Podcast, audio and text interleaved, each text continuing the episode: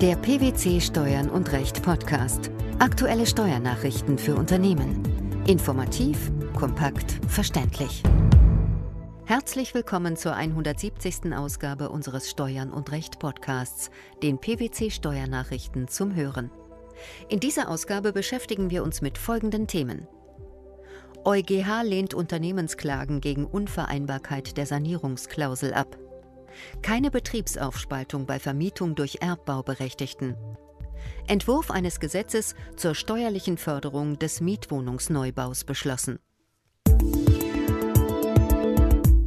Der Europäische Gerichtshof hat die von zwei Unternehmen gegen die EU-Kommission in Sachen Sanierungsklausel angestrengten Klagen abgelehnt.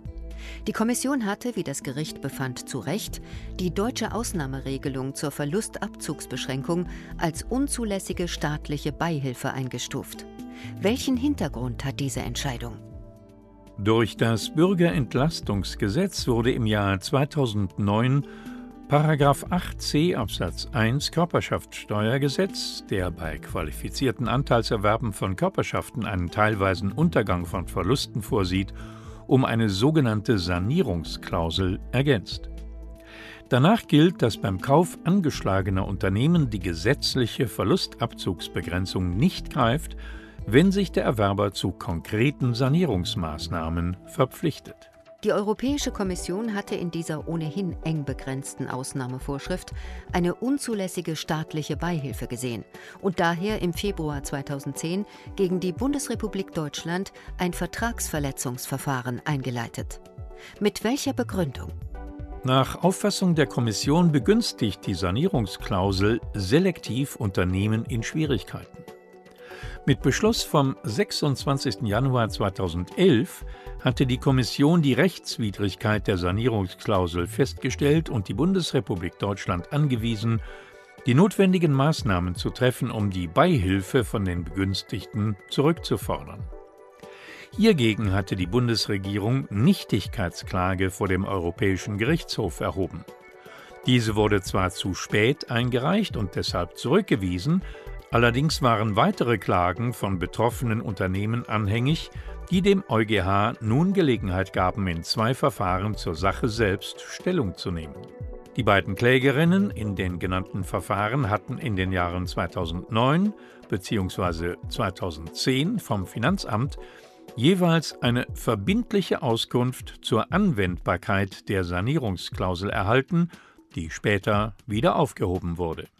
Die Europarichter haben jetzt beide Klagen abgewiesen und die Auffassung der Kommission bestätigt, dass nämlich die Ausnahme vom Verlustabzugsverbot Unternehmen in finanziellen Schwierigkeiten gegenüber ihren Wettbewerbern begünstigt. Wie untermauerte das Gericht seine finale Entscheidung? Entgegen der von den Klägerinnen vertretenen Meinung stellten die strittigen Regeln keine allgemeine steuerpolitische Maßnahme dar, die potenziell und unterschiedslos von allen Unternehmen in Anspruch genommen werden könne. Stattdessen hätten die Voraussetzungen der Sanierungsklausel ihren ganz eigenen Anwendungsbereich und betreffen hauptsächlich die in einer bestimmten Situation befindliche Gruppe von Unternehmen in Schwierigkeiten. Das mit der Sanierungsklausel verfolgte Ziel gehöre somit als quasi Sondermaßnahme nicht zu den Leitprinzipien des Steuersystems. Außerdem lasse sich diese Sondermaßnahme nicht mit dem Prinzip der Besteuerung nach der wirtschaftlichen Leistungsfähigkeit rechtfertigen. Der Vorteil, der den Unternehmen durch die Sanierungsklausel zukomme, könne den dadurch Begünstigten die Möglichkeit eröffnen, schädliche Beteiligungen zu steuerlich günstigen Bedingungen zu erwerben.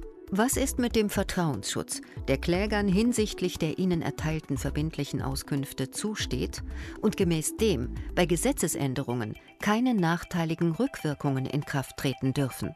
Diesbezüglich verweist der EuGH auf die Zuständigkeit der nationalen Gerichte. Etwaige Ansprüche müssten gegen die betreffenden und im Gefolge des Beschlusses der Kommission ergehenden oder ergangenen Rückforderungsbescheide geltend gemacht werden.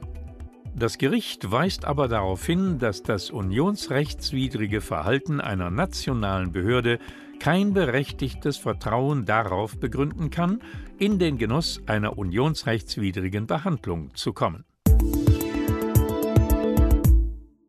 Der Bundesfinanzhof hat entschieden, wenn der Eigentümer an einem Grundstück ein Erbbaurecht bestellt und der Erbbauberechtigte ein Gebäude errichtet, das er an ein Betriebsunternehmen vermietet, besteht zwischen dem Eigentümer und dem Betriebsunternehmen keine für die Aufnahme einer Betriebsaufspaltung erforderliche sachliche Verflechtung. Wann liegt eine Betriebsaufspaltung vor? Eine Betriebsaufspaltung liegt dann vor, wenn einem Betriebsunternehmen wesentliche Grundlagen für seinen Betrieb von einem Besitzunternehmen überlassen werden und die hinter dem Betriebs- und dem Besitzunternehmen stehenden Personen einen einheitlichen geschäftlichen Betätigungswillen haben. Dieser ist dann anzunehmen, wenn die Person oder Personengruppe, die das Besitzunternehmen beherrscht, auch in der Betriebsgesellschaft ihren Willen durchsetzen kann. Im Falle einer Betriebsaufspaltung muss also eine sogenannte sachliche Verflechtung vorliegen. Was bedeutet das? Das bedeutet, dass das Besitzunternehmen dem Betriebsunternehmen wenigstens eine wesentliche Betriebsgrundlage zur Nutzung überlassen muss. Das gilt sowohl für Nutzungsüberlassungen auf schuldrechtlicher als auch für solche auf dinglicher Grundlage kann demnach auch die Bestellung eines Erbbaurechts an einem unbebauten Grundstück eine sachliche Verflechtung zwischen Eigentümer und Erbbauberechtigtem und damit eine Betriebsaufspaltung begründen? Ja, jedenfalls dann, wenn das Grundstück von der Betriebsgesellschaft mit Zustimmung des Besitzunternehmens mit Gebäuden oder Vorrichtungen bebaut werden soll, die für das Betriebsunternehmen eine wesentliche Betriebsgrundlage darstellen. Nach diesen Maßstäben liegt im jüngst vom Bundesfinanzhof entschiedenen Streitfall allerdings keine sachliche Verflechtung vor. Das Bundeskabinett hat den Entwurf eines Gesetzes zur steuerlichen Förderung des Mietwohnungsneubaus beschlossen. Mit dem Gesetzentwurf führt die Bundesregierung eine zeitlich befristete Sonderabschreibung ein und will so ihr Ziel einer Förderung des Mietwohnungsbaus in Gebieten mit angespannter Wohnungslage umsetzen. Eine vergleichbare Regelung gibt es bisher nicht. Welchen Hintergrund hat der Entwurf?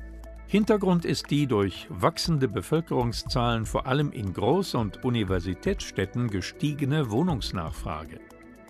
Durch die Einführung einer zeitlich befristeten Sonderabschreibung soll in ausgewiesenen Fördergebieten die Schaffung neuer Mietwohnungen im unteren und mittleren Mietpreissegment steuerlich gefördert werden. In welcher Höhe soll die Sonderabschreibung möglich sein?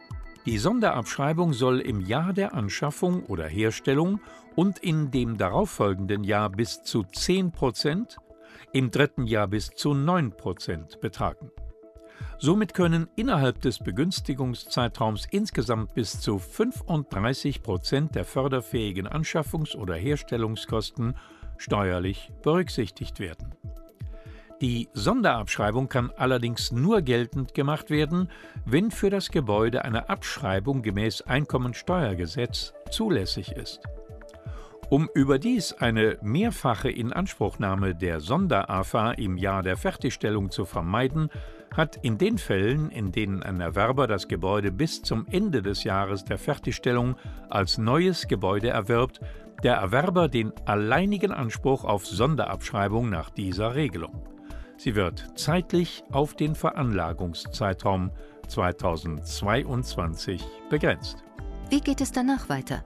Ab dem Veranlagungszeitraum 2023 ist eine Sonderabschreibung auch dann nicht mehr möglich, wenn der vorgesehene Abschreibungszeitraum noch nicht abgelaufen ist. Um Anreize für eine zeitnahe Investitionsentscheidung zu schaffen, wird die Regelung auf solche Herstellungsvorgänge beschränkt, für die der Bauantrag bzw. die Bauanzeige in den Jahren 2016 bis 2018 gestellt wird. Die Ablehnung des EuGH von Unternehmensklagen gegen die Unvereinbarkeit der Sanierungsklausel keine Betriebsaufspaltung bei der Vermietung durch Erbbauberechtigten sowie der Beschluss eines Entwurfs eines Gesetzes zur steuerlichen Förderung des Mietwohnungsneubaus. Das waren die Themen der 170. Ausgabe unseres Steuern und Recht Podcasts, den PwC Steuernachrichten zum Hören. Wir freuen uns, dass Sie dabei waren und hoffen, dass Sie auch das nächste Mal wieder in die PwC Steuernachrichten reinhören. Steuerliche Beiträge zum Nachlesen finden Sie in der Zwischenzeit unter blogs.pwc.de slash steuern und recht.